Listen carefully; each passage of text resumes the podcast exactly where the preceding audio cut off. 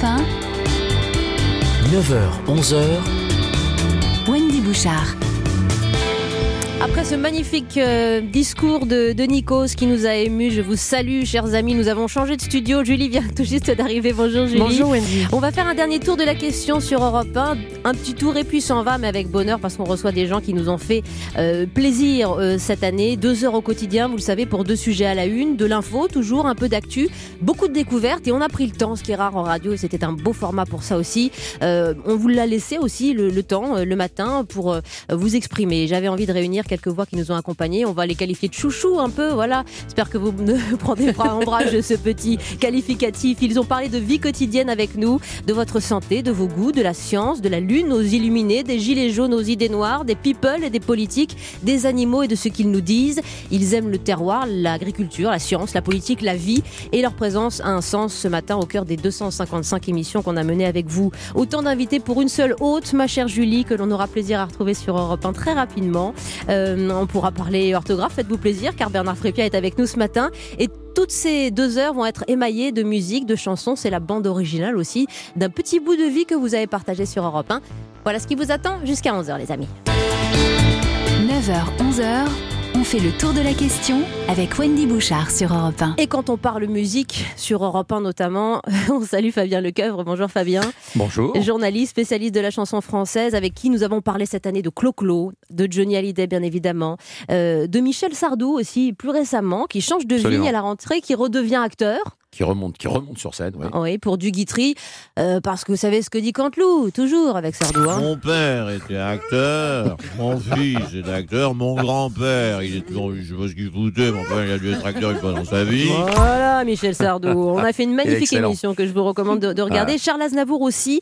euh, sa disparition le 1er octobre 2018 à 94 ans nous avait beaucoup touché. Et l'anecdote de Jean-Luc Petit-Renault dans le tour de la question. Il était complètement à contre-temps pour s'habiller, quoi. C'est-à-dire qu'il avait encore les les cols de chemise pointus. Il était euh, il était un peu il était un peu décalé, mais comme il marchait sur l'eau, finalement, on s'en rendait pas compte.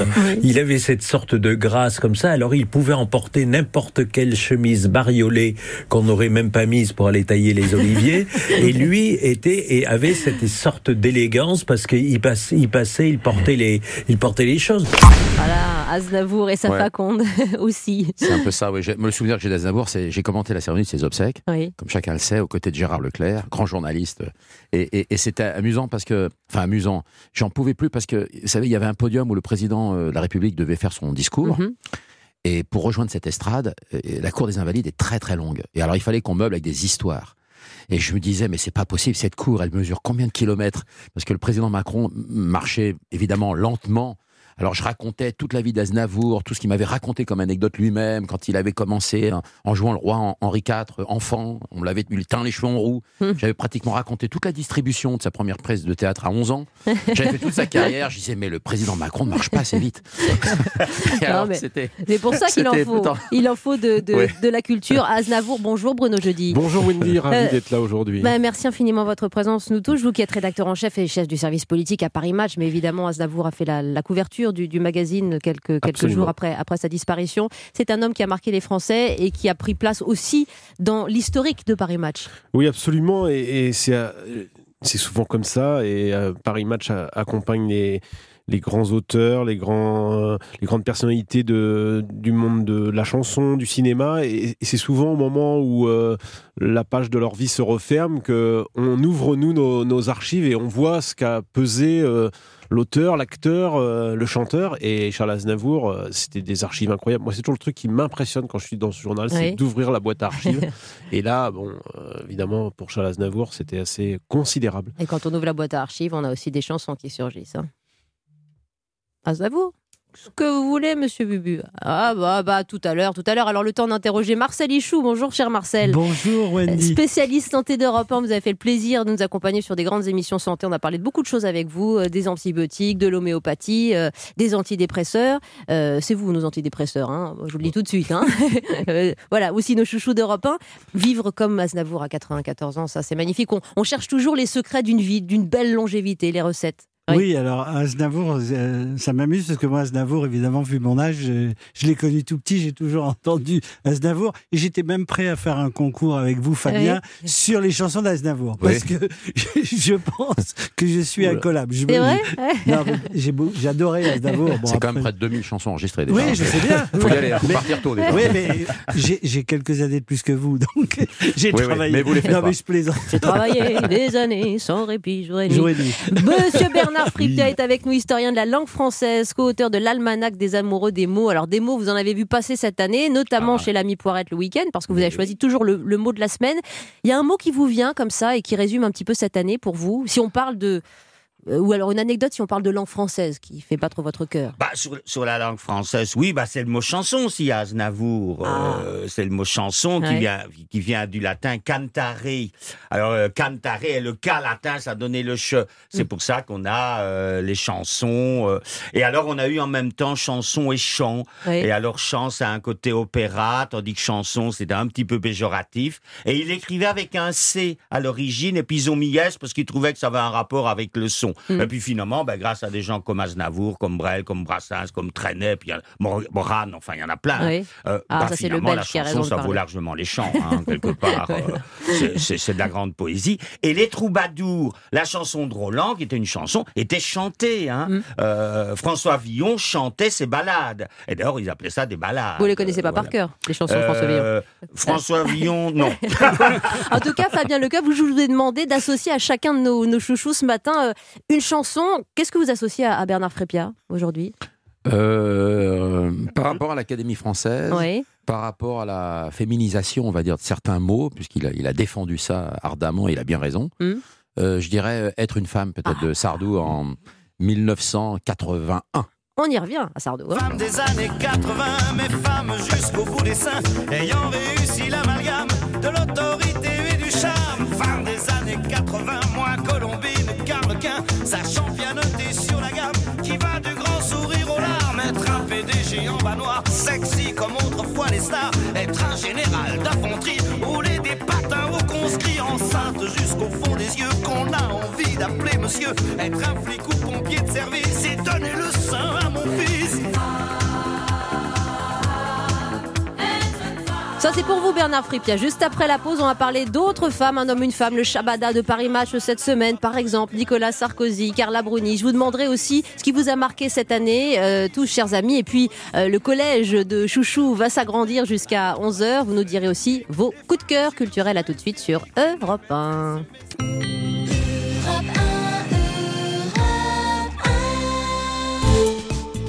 Wendy Bouchard et ses chouchous jusqu'à 11h. sur Europe 1. Je crois qu'ils sont un peu les vôtres, Julie, hein, parce fois, on m'a demandé est-ce qu'il peut s'asseoir à côté de moi? Tu peux asseoir Marcel Ichou à côté de moi, Fabien Lecoeur à côté de moi, Bernard Fripia à côté de moi, Bruno Jeudi à côté de moi, Christian Buchet qui va nous faire un petit coucou de Nantes dans un instant. Euh, Marcel, un, un- un petit mot parce qu'on a pu aborder régulièrement euh, euh, le travail des, des- des- des médecins généralistes que vous êtes. Vous avez publié un livre aussi très engageant sur le sujet, Votre ordonnance santé. On a parlé d'homéopathie, du non-remboursement de, de l'homéopathie il y a quelques instants.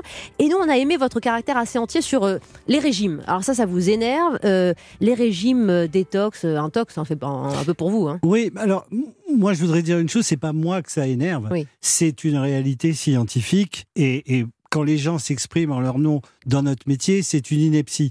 Euh, on peut plus, comme au 19e siècle, à soi tout seul, connaître la médecine. C'est pas possible. Donc c'est des scientifiques, c'est un métier comme un autre, comme le journalisme, et il y a des faits.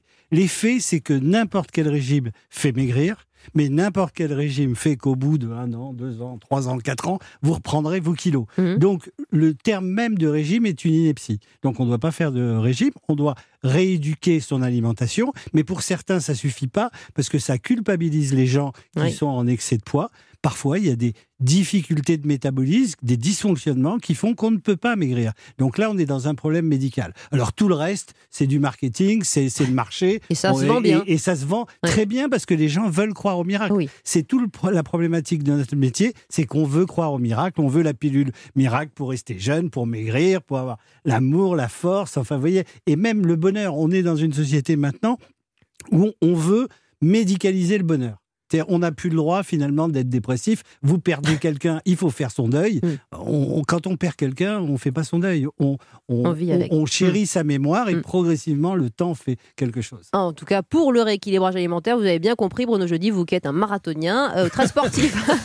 Pas de régime, mais du sport, Bruno, c'est ça? Ouais, quand même, quand même, faut faire attention. c'est vrai faut faire attention. Non, mais avant d'aller à un match, vous faites du jogging euh, Non, j'en fais maintenant le soir, le matin, c'est ah, trop dur. En sortant de, de Paris trop dur. Bon, alors moi j'aimerais parler quelques instants d'un couple qui est en une de Paris Match euh, en Ah. ce moment et qui a fait parler évidemment. Écoutez cette chanson. Mon Raymond, il est complexe, sentimental mais tactique. Mon Raymond reste dans l'axe en toute situation critique.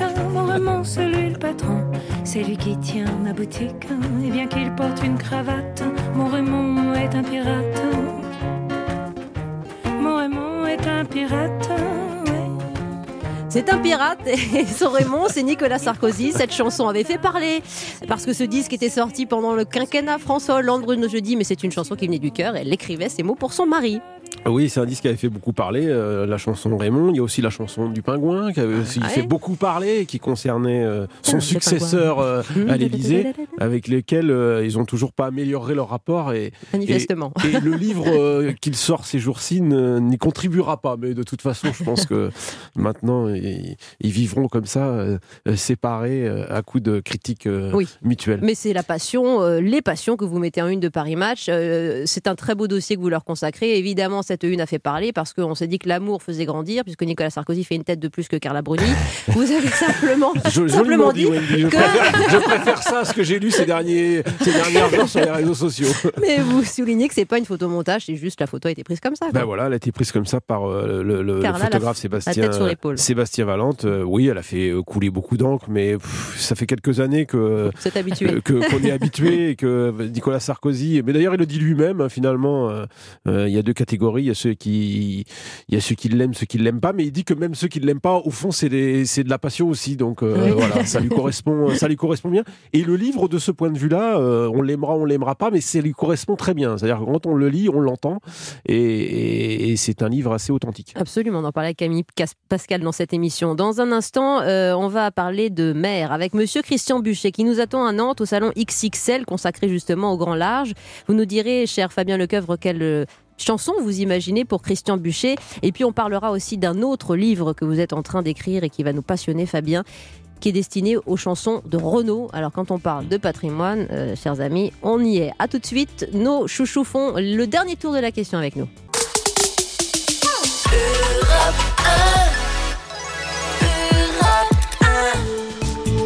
Le tour de la question spéciale aujourd'hui avec Wendy Bouchard. Alors on parle santé, on parle politique, on parle littérature, on se fait plaisir en, plaisir en, en musique euh, avec nos amis Bruno Jeudi, Bernard Fripia, Marcel Ichou, Fabien Lecoeuvre pour l'instant. Vous qui avez euh, choisi une chanson pour euh, notre ami qui nous rejoint maintenant par téléphone, Christian Buchet. Quelle est cette chanson, Fabien une chanson incontournable, si Mm. on parle de mer. Je Ouais. vais pas prendre Charles Trenet, mais je vais prendre Alain Barrière à regarder la mer. Ah, Parce que c'est un énorme tube de l'année 1967. mhm.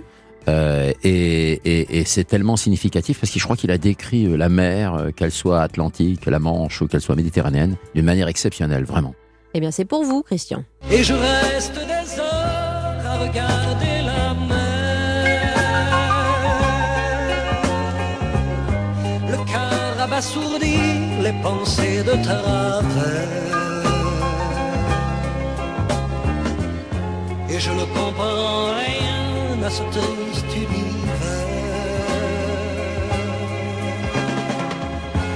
Tout est couleur de pluie, tout est couleur d'hiver.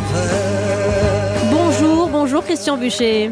Bonjour à tous. Et, merci de nous accorder quelques minutes. Vous qui êtes à Nantes au salon euh, XXL, euh, euh, auteur d'un livre magnifique euh, entre politique, géopolitique et économie, la grande histoire vue de la mer. Alors la mer, c'est évidemment ce que vous regardez, ce que vous aimez. Mais quand on pense à la mer, on pense aussi pour vous, euh, cher Christian, au littoral, au sable aussi des littoraux. Bien sûr, mais vous savez, j'aimerais profiter de votre antenne pour dire quelque chose. J'ai été profondément traumatisé cette année. Ça fait 25 ans que j'essaie de contribuer avec beaucoup d'autres à ce que la France se tourne vers la mer, ou plutôt que la. Mais en fait, je me suis rendu compte que je me suis trompé. Il faut complètement changer de paradigme. C'est pas à la France de se tourner vers la mer, c'est à la mer de se tourner vers la France. Mm. Vous savez, j'ai été marqué par, en fait, le mouvement des Gilets jaunes. J'étais récemment faire une conférence à Limoges et j'ai compris un certain nombre de choses. En fait, je vais vous dire quelque chose que, qui peut être intéressant à méditer sur les plages, justement, l'été. Et si la mer était le, chapeau, le, le lapin qui sort du chapeau, si vous voulez, pour sortir de tous les paradoxes des gilets jaunes. La mer, on, on la regarde que l'été, uniquement pour faire tempête. Je voudrais vous dire deux, deux ou trois petits chiffres. On ne mesure pas qu'aujourd'hui, le moyen d'améliorer l'économie par la compétitivité, le moyen de réduire nos émissions de CO2, le moyen de lutter contre la désertification qui a été exprimée par les Gilets jaunes, c'est une politique maritime. Et ça, on n'en a pas conscience en France. Qu'est-ce que ça veut dire une politique maritime? C'est pas uniquement développer la façade littorale, non, c'est de créer les conditions de la fluidité du mouvement. Je vous donne tous trois exemples. Quand vous êtes à, Limoges, eh bien, on n'est pas du tout relié à l'intérieur, à la mer. Tant que le pays ne sera pas ville par ville relié sur ces ports de proximité qui eux-mêmes seront reliés aux grands ports, eh bien, nous ne serons pas en compétitivité, nous ne serons pas dans une logique de désenclavement. Un, un exemple, à propos, si vous voulez, de l'environnement. Il faut savoir si vous prenez la région PACA. Un conteneur sur deux qui rentre ou qui sort de la région PACA passe par Anvers, Hambourg et Rotterdam. Oui. Vous imaginez le scandale que ça pose en termes d'environnement quand vous savez qu'aujourd'hui, faire le trajet Shanghai-Anvers, Anvers étant le premier port français, c'est beaucoup moins de pollution que de faire le trajet Anvers-Rennes. Et Christian- Quelle est l'entreprise Oui. qui n'a pas besoin d'importer, d'exporter Donc vous voyez que Bien globalement, on n'est pas compétitif parce que nos ports ne fonctionnent pas, non pas parce qu'ils ne sont pas bons, mais parce qu'ils ne sont pas reliés à l'intérieur des terres. Et l'intérieur des terres, c'est une véritable désertification. Hier, Limoges était une capitale régionale, elle ne l'est plus. Mmh. Les hauts fonctionnaires sont partis dans la nouvelle capitale régionale qui s'appelle Bordeaux. On voit dans ces régions que l'immobilier s'effondre alors qu'il flambe partout ailleurs. Pourquoi? Parce que nous sommes le seul grand pays européen qui n'est pas irrigué vers la mer. Et vous le dites d'ailleurs que, que nos ports sont une solution à la crise et je vous recommande vraiment, vous qui dirigez le centre d'études de la mer à l'Institut catholique de, de Paris, à nos amis euh, auditeurs de lire ce- ce- cette grande histoire vue de la mer. J'aurais terminé avec un coup de cœur euh, cinéma, mais qu'on peut trouver en DVD maintenant. C'est un film qui vous a beaucoup touché cette année, euh, Christian Buchet, qui a un rapport évidemment avec votre élément. Bah, c'est le chant du loup. Ah, c'est d'abord un film français, donc pour une fois qu'un film français cartonne, c'est Oui. génial. Ça montre un peu ce que c'est qu'une oreille d'or, c'est-à-dire comment on joue à cache-cache en quelque sorte au fond des mers. Et à quel point aujourd'hui même notre sécurité de demain, eh bien, elle passe au fond des mers. Et à quel point d'ailleurs toute la guerre froide, elle a été froide parce que justement sous-marine, c'est quelque chose qui est un film d'une beauté poétique qui montre les incidents géostratégiques et qui montre à quel point il faut aussi se protéger. Vous savez, et je terminerai simplement là-dessus, depuis cinq ans, les marines occidentales ont arraisonné 27 sous-marins de narcotrafiquants. Donc vous voyez, la mer, c'est aussi un espace à défendre, à protéger pour notre sécurité. Pas simplement en termes de pollution, pollution, mais également en termes de notre sécurité géopolitique. Merci mon cher Christian, c'était un plaisir. Euh, on aurait aimé prolonger davantage cette discussion, mais je dois vous libérer parce que vous êtes au salon XXL à Nantes. Et je cite Léna sur Twitter qui se souvient d'une émission que nous avions fait sur les pirates avec euh, beaucoup euh, d'humour. Voilà aussi euh, un des éléments euh, maritimes aujourd'hui qu'on doit prendre en considération. Il y a toujours des pirates très contemporains. Merci Christian. Musique. Bel été à chacun. Le ciel, le soleil et la mer. Il y a le ciel. D'ailleurs, on fera un petit coup de cœur avec vous, Marcel Ichou, euh, du côté du Var tout à l'heure. Je crois que vous voulez nous parler d'un festival que vous irez voir euh, cet été. Vous nous direz ce que vous partagerez aussi, ce que vous avez retenu, euh, cher Bruno Jeudi, de cette année politique. Et Fabien Lecoeur, on va parler d'un homme toujours vivant, toujours debout. Vous lui consacrez un nouvel ouvrage. Renaud, à tout de suite.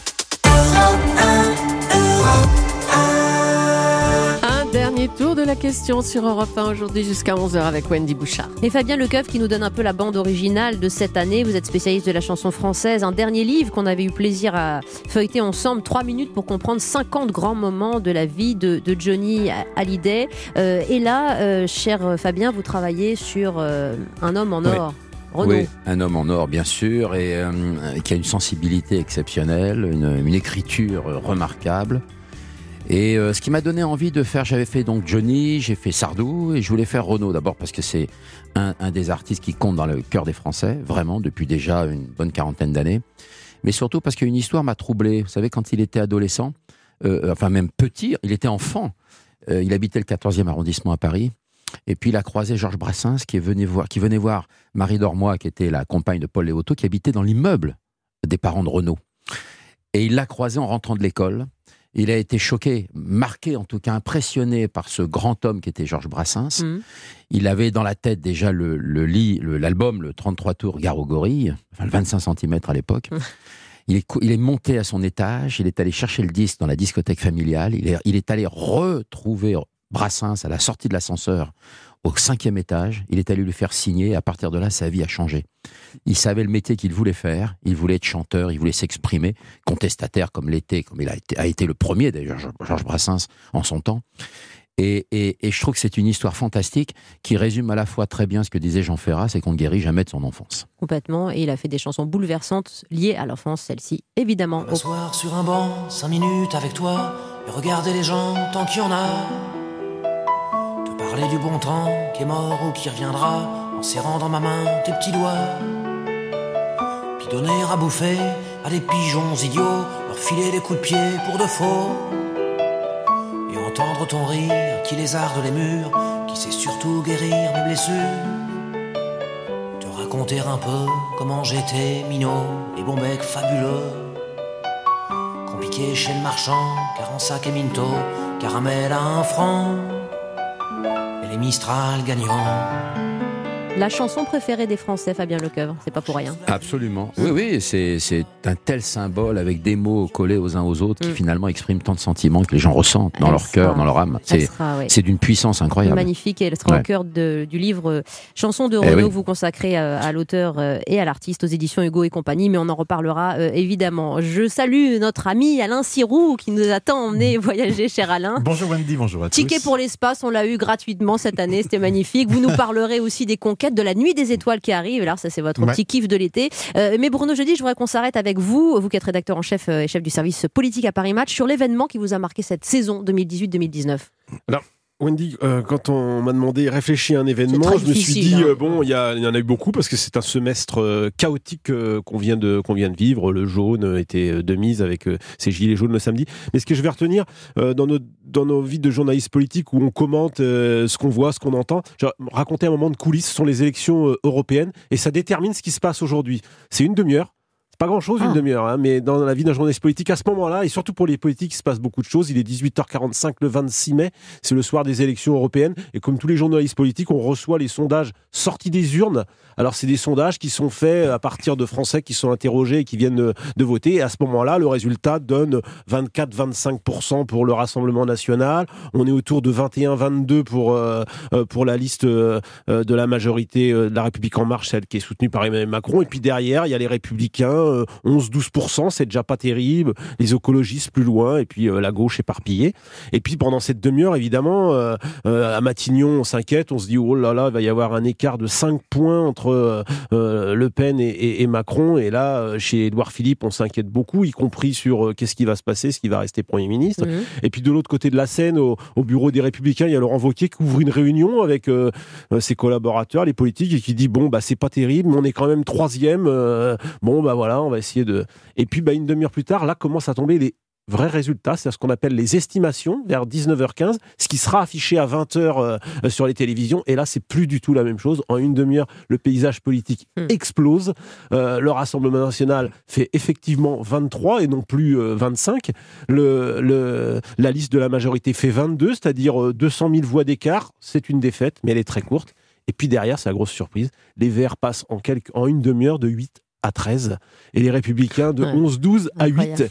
Et là, évidemment, ça change complètement. Ouais. C'est-à-dire que vous avez une droite effondrée, vous avez des écologistes qui surgissent et, et, et- et Yannick Jadot, euh, qui arrive avec sa compagne au, au siège des Verts, euh, n'en croit pas, euh, n'en croit pas ses yeux. Et puis surtout, pour la majorité, ça change tout parce qu'une petite défaite, une, une courte défaite, ça devient presque une, une victoire à les entendre, ce qui n'est pas le cas. Mais évidemment, c'est le soulagement et à Matignon et à l'Élysée. Et, c'est ainsi que la, la vie politique change en quelques minutes, parce Ouais, que les. Français Ouais. ont voté, même s'il n'y a que 50% de Français, il faut le redire. Mais c'est ce sursaut de participation qui a créé cette, Et ce sursaut de participation, en une demi-heure, Mm. on voit les choses changer. Voilà, voilà ce que c'est euh, une soirée euh, électorale. Ça, c'est un moment de coulisses, mais ça explique tout ce qui s'est passé, euh, tout ce qui s'est passé depuis. Donc, je garde ça parce que au fond, euh, euh, les Français ont voté sur la base de ce qui s'est passé pendant euh, un semestre. Il y a eu la crise des jaunes, il y a eu les violences, euh, il y a eu, euh, euh, ils ont entendu les candidats, et puis il y a des élections européennes. En général, c'est on oublie vite. Mm. Là, c'est fait- on, on- j'allais dire, on en parle encore un peu aujourd'hui parce qu'elle réinstalle un peu le Le paysage paysage, politique euh, français, le ouais. paysage euh, euh, politique. On verra ce qui se passera pour le prochain, pour les prochains semestres. Mais je trouvais que ça donnait un peu une idée Mm. de cette politique qui aujourd'hui, au fond, est assez euh, euh, peut changer du jour euh, euh, du à, à tout moment. Et les Français sont euh, souvent imprévisibles dans leur dans leur choix dans leur choix politique. Ah, c'est passionnant. Et qui dit européenne dit, mon cher Bernard Fripia, vous qui êtes belge, mais français de cœur, mais belge, et dont la compagne est britannique, Brexit, vous avez vécu ça de plein fouet. Quelle Ah bah oui, terreur ça, dans votre le- je couple. le vis au jour le jour, hein, là, les Britanniques ont voté hein. aux élections européennes. Les Britanniques, ils ont encore voté, ils Ouais. ont encore pu voter. Hum. Mais euh, oui, c'est incroyable là, parce que là, on, nous, moi je le vis. C'est pas seulement oh tu vois, euh, là on, on le voit au quotidien. Euh, ma femme va à l'ambassade euh, britannique. C'est surréaliste. hein, on dit que le surréalisme est belge. mais alors, alors qu'est-ce qui se passe si? Ben ça dépend. Et si ben ça dépend. Et on ne saura quand. Ben ça dépend. Enfin, il dit ça dépend tout le temps. Et, là, je vois le drame que peut causer un mélange entre bah, des, des intéressés, des populistes, genre euh, Boris Johnson, qui, qui n'avait aucune opinion, puis qui a trouvé... euh, et des incompétents, genre Cameron. Mmh. Euh, en plus, il faut quand même savoir que, par exemple, mon épouse n'a pas pu voter pour euh, le Brexit. Enfin, elle aurait voté contre, Oui, évidemment, mais oui. elle n'a pas pu voter parce que ça fait plus de 15 ans qu'elle a quitté le Royaume-Uni et elle n'a pas le droit de vote. Et ils sont plus de 600 000 Britanniques qui n'ont pas pu voter, alors qu'ils sont les premiers concernés, quoi. Et c'est fou ce que un truc comme ça peut causer des, des drames. Alors bon, ma femme, ça va encore, puis elle a la chance d'avoir épousé un Belge, elle est sauvée. Qui relativise toutes les situations. Bah oui, on, relativise tout. euh, D'autant plus que si jamais on va en Angleterre, c'est moi qui aurai des problèmes, donc on n'est pas, on n'est pas mieux.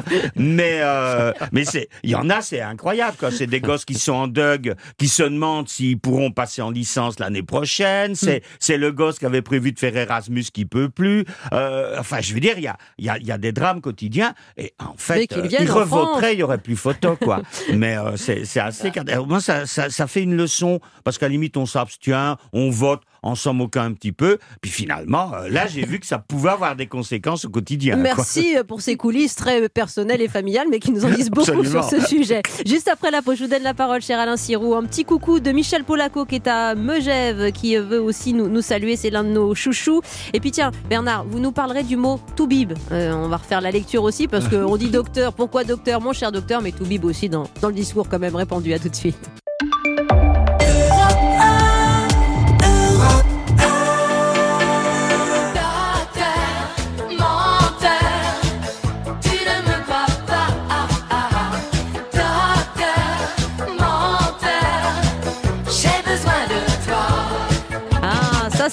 Gimmick de Fabien Lecoeuf qui a Ouais. choisi une chanson pour le docteur Marcel Mais, Ichou, Fabien. Comme on a reconnu Isabelle Morizet, bien connue des auditeurs d'Europe 1, évidemment, Ouais. et qui avait fait une très importante carrière euh, à la fin des années euh, 70 jusqu'au milieu des années 80. Moi, je suis allé en France en Galerie Lafayette me faire dédicacer un livre de Karen Cheryl, Ah, c'était donc vous. 84-85. Et alors- et alors, J'étais pas c'était- Euh, Docteur Menteur, c'était la phase B de Si qui s'est vendue à un million d'exemplaires, faut le rappeler quand même, durant le Ah. décembre, entre décembre 80 et février 81. Hum. Et euh, euh, bah, j'ai voulu donner cette, ch- cette chanson parce que c'est un clin d'œil finalement à, à- à notre ami. mais, Mais euh, comment je dois le prendre Non, parce que d'abord, Non, parce qu'il dit, d'abord, non, mais- il dit la vérité, non, toute la vérité, non, non, non, ça- hein. là il s'agit d'un docteur du cœur, hein, évidemment, on l'a bien compris en chanson. Là, là, il se trouve qu'on est dans une époque de défiance Mm. envers les vaccins, envers l'homéopathie, envers tout ce qui finalement qui vient, tout ce qui vient de la médecine. Plus personne ne veut prendre d'antibiotiques. Enfin, on sait bien, on connaît. Tout le monde veut revenir aux, aux méthodes de grand-mère, etc. On ne croit plus à son médecin.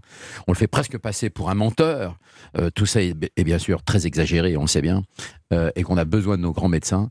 Mais, euh, mais c'est une époque, en tout cas, de défiance. Je Ah bah ça oui, on parlera tout à l'heure de la défiance des Français par rapport aux médicaments, aux antibiotiques en particulier. Un tout petit mot Marcel Ichou avant de saluer Michel Polaco parce que vous continuez l'expérience et la belle aventure avec Michel Drucker sur le canapé rouge la saison prochaine. Oui. Vous êtes son consultant et conseiller santé Oui, c'est ça. et, et donc Conseiller euh, santé, puis vous savez qu'il a une prédilection particulière. Ah oui, oui. Ouais, Plus qu'hypochondriaque, il a vraiment une affinité. il Je oui. pense qu'il a- il aurait aimé être médecin. Bah, Et c'est le médecin de, Oui. c'est le médecin des Français. Finalement, puisqu'il apporte beaucoup de, de bien, de bonheur. Et... Mais on lui a expliqué un jour quand même que finalement on n'est que locataire de sa vie et qu'à un moment il faut rendre les clés. On lui a dit. On lui a- Je sais pas qu'on lui a expliqué à un moment. donné, Non, mais en tout cas, il, il est docteur Ouais, lui-même parce que c'est vrai qu'il Ouais, fait Ah du bien à tous les Français qui le regardent depuis des années. son carnet d'adresse médicale est plus important que le mien. Ah. Euh, et vous avez aimé particulièrement un moment avec euh, Benoît Poulvord et Édouard Baird sur France 2 avec Bah oui, parce que bon, vous savez, sur ce canapé, on rencontre des tas de gens euh, dont on se fait une idée, mais Bien sûr. certains vous marquent plus que d'autres. Et chez Benoît Poul Poulvord, comme chez euh, Édouard Baird, j'ai apprécié l'humanité parce que ce sont des gens qui sont vraiment fantastiques. La folie parce que c'est extraordinaire quand vous avez un Benoît Poulvord à côté de vous. Voilà, c'est les gens qui m'ont marqué. Puis il y en a d'autres qui m'ont déçu, mais je, je non. Non, on gardera le positif. Et moi, quand je pense au docteur, je pense la à. Dorothée, ma femme de cœur. J'ai besoin de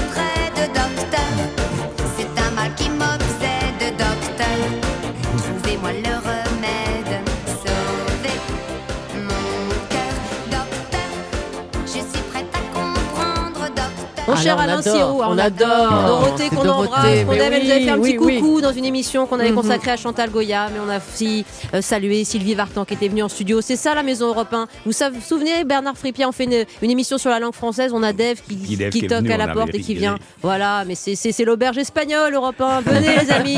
Al- Alain Sirou, comment vous soignez votre cœur Vous regardant les étoiles? Euh, en marchant Ouais. et, et- et c'est grâce pas à, bête. à Marcel qui m'a qui dit il faut marcher clairement Euh, et puis en marchant la tête en l'air toujours vous le savez bien Wendy parce que euh, moi mon coup de cœur c'est la nuit Ouais. c'est évidemment euh, plein de stars dans, le- dans au-dessus de ma tête et, et j'ai pas envie de les perdre donc ça veut Ah. dire que voulant être positif je fais l'éloge de la nuit et ce qui m'a marqué ces derniers temps c'est l'attention que nous portons à ce qu'a Victor Hugo appelé l'autre côté du monde. L'autre côté du monde, c'est la nuit. C'est ce moment où euh, on plonge dans l'obscurité, où euh, les lumières baissent, disparaissent parfois et apparaît le ciel. Et le ciel, c'est euh, c'est notre histoire. Vous savez que si Platon revenait, si Charlemagne, n'importe qui de, de l'histoire revenait aujourd'hui, il ne reconnaîtrait rien d'autre que les étoiles. Mm. Ces étoiles qui sont une mondialisation réussie parce qu'en fait, vous avez sous les yeux les constellations inventées par les Babyloniens il y a 5000 ans, nommées par des, euh, des mythes grecs, euh, romains, avec des noms arabes, que Galilée observait euh, en déchirant le ciel et en lui donnant une profondeur. C'est un palimpseste, c'est une mondialisation réussie. Et ce moment-là, pour moi, il ne peut pas disparaître parce que aujourd'hui, 90% des Européens n'ont plus accès au ciel à cause de la luminosité. On est en France en train de prendre des mesures pour essayer de conserver la nuit étoilée. Et ça, c'est quand même quelque chose qu'il faut dire et, et tout le monde peut le faire. On va parler de la pollution lumineuse. Vous comprenez pourquoi ils sont là, les choussous Ils sont excellents et ils nous font du bien. À tout de suite sur Europe 1. Michel Polaco nous attend.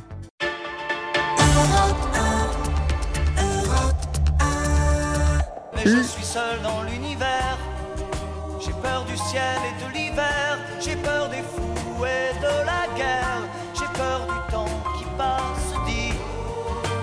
comment peut-on vivre aujourd'hui? Dans la fureur et dans le bruit, je ne sais pas, je ne sais plus, je suis perdu. Fais L'oiseau, sa vie d'air pur et d'eau fraîche, un oiseau. Et rien, mais rien ne l'empêche, l'oiseau. Non, c'est là. Mais rien, mais rien ne l'empêche, l'oiseau. Fabien d'aller plus haut. C'est pas beau cette entrée en matière, Michel Polaco, bonjour. Si, c'est beau, euh, c'est très beau même. Hélas, il y a des oiseaux au- auxquels on coupe les ailes. Ah, mais ouais, et c'est bien le problème. Et Alain Bougrain-Dubourg viendra nous en parler, cher ami. Merci d'être avec nous en direct de Megève où vous assistez, Michel, au congrès de médecine aérospatiale. Euh, on a fait de très belles émissions avec vous, notamment sur euh, l'Airbus A380, sur l'avion du futur, sur le salon du Bourget avec, euh, avec notre ami Alain Sirou. Alain Sirou, Qu'est-ce que vous oui. retenez cette année, vous particulièrement, vous qui, qui, bah, qui êtes un spécialiste de la, de la matière, Michel Polaco. Ah, écoutez, j'ai retenu évidemment beaucoup de choses dans toute l'histoire aéronautique et spatiale, mais j'ai retenu particulièrement la mort d'Emiliano Sala, parce que ce jeune garçon a été véritablement victime d'un gros défaut du système de transport aérien, c'est-à-dire qu'on l'a fait monter dans un avion qui était piloté par des gens qui n'avaient pas la compétence, qui était exploité par des gens qui n'en avaient pas le droit, et que finalement, on peut, quasiment dire, euh, en parlant de sa mort, qu'il a été assassiné, ou en tout cas qu'il est victime d'un homicide involontaire, mais commis par de très très grandes imprudences répétées.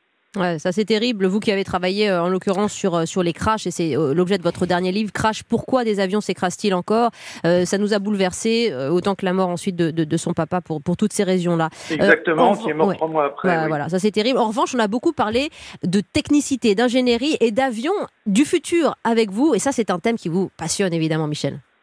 Oui, bien sûr, parce que c'est vrai que le, le Salon du Bourget est toujours l'occasion de montrer euh, tout ce qu'il y a de nouveau et d'étaler euh, les projets futurs. Et c'est vrai que cette année, c'était un beau salon dans la mesure où on a vu que l'ensemble de l'industrie aéronautique mondiale se préoccupe vraiment euh, de rendre l'avion plus vert. Oui. Alors il y a des tas de techniques qui sont utilisées, les unes en améliorant les carburants, les autres en améliorant les moteurs, les autres en essayant de changer les modes de propulsion avec plus de propulsion électrique ou l'utilisation de plus d'électricité à bord. On a aussi envisagé des formes d'appareils nouveaux.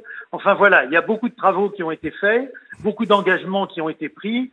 Et c'est vrai que l'aviation commerciale, qui est une industrie euh, fabuleuse, vous savez, on transporte plus de 4 milliards de passagers par an et c'est en croissance d'environ 5% tous les ans. Donc cette industrie veut montrer qu'elle est capable de tenir le pari Bien ou la promesse faite en 2005, Oui. c'est-à-dire qu'en 2050, eh bien, on, euh, elles produisent uniquement la moitié de ce qu'elles produisaient en 2005 comme euh, émissions de gaz euh, dans l'atmosphère.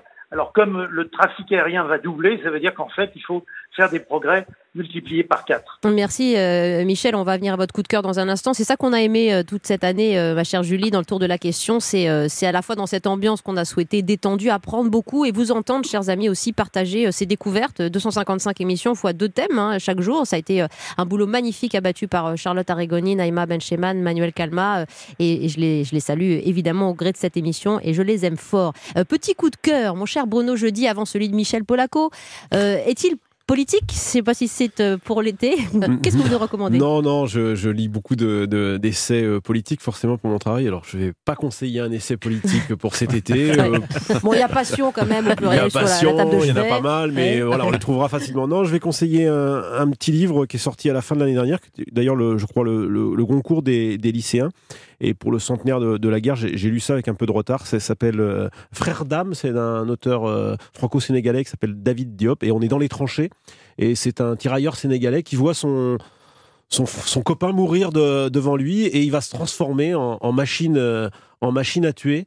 Et c'est un, un petit livre euh, qui est vraiment euh, très dur justement sur ce qu'est la guerre et, et c'est sans doute plus envoûtant que n'importe quel grand classique euh, euh, de roman de roman de guerre. C'est un, un- un joli petit livre qu'il faut lire, très dur, à- Mm. très dur parce qu'on est dans l'enfer euh, des tranchées. Mais très ouais, j'ai lu ça, j'ai trouvé ça très bien. Et dans un registre plus léger parce qu'il faut être aussi plus léger. oui. Et, et, et, et ça tombe euh, pile poil sur l'actualité, peut-être parce que notre ami euh, belge est là et que le Tour de France démarre en Bruxelles. Il y a Eh un petit essai qui sort qui s'appelle Le Tour de France et, la France du Tour de Béatrice, euh, de Béatrice Houchard. C'est un livre sur euh, c'est euh, l'histoire du Tour, l'histoire du maillot jaune et l'histoire de France. Tout ça mêlé dans un même livre et on revit euh, Génial. toutes les grandes épopées alors qu'on aime ou qu'on n'aime pas le vélo, euh, qu'on y croit ou qu'on n'y croit pas, euh, dopage euh, ou pas. De toute façon, quand on est français, on est quand même vacciné. euh, Ouais, et certains- et on peut pas s'empêcher de regarder un peu le Tour. Et certains attendent le tour comme un événement. On a fait une belle émission là-dessus aussi avec Eric Fotorino, notamment passionné centenaire du maillot jaune euh, cette année. Euh, petit coup de cœur pour terminer avec vous. euh, en escapade, Michel Polaco, là on quitte un petit peu votre univers aéronautique. On va où avec vous? Eh bien, je vous propose un détour par le Périgord, par le pays de Jacou le Croquant, par le pays des Toitures de l'Aude, par le pays de Fortune de France, qui est cette saga écrite par Robert Merle, qui a vécu longtemps en Périgord. Le Périgord, que je vais rejoindre dans quelques jours, avec l'ASCO 4, qui est un merveilleux site à visiter et qui nous emmène dans les tréfonds de la préhistoire. Et puis, tout autour, euh, la vallée de la Dordogne, la vallée de la Vézère, les jardins d'Érignac, euh, le château de Pénac, c'est le château des Milandes, où Ouais. vivait euh, Joséphine Baker, la Roque Saint-Christophe, le château de Comarque, la ville de Sarlat, la cuisine du pays, et tout plein de lectures qui sont en lien évidemment avec euh, ce merveilleux pays que je vous recommande. Merci, cher Michel Polaco. C'était un plaisir de vous recevoir régulièrement dans cette émission. Crash, pourquoi des avions s'écrasent-ils en- encore? C'est votre dernier ouvrage, cher Michel. À très bientôt euh, sur euh, Europe 1 ou dans la À vie, bientôt, dans la vie tout court. Merci, Michel. Euh, on va terminer avec une petite musique quand même pour vous. hein.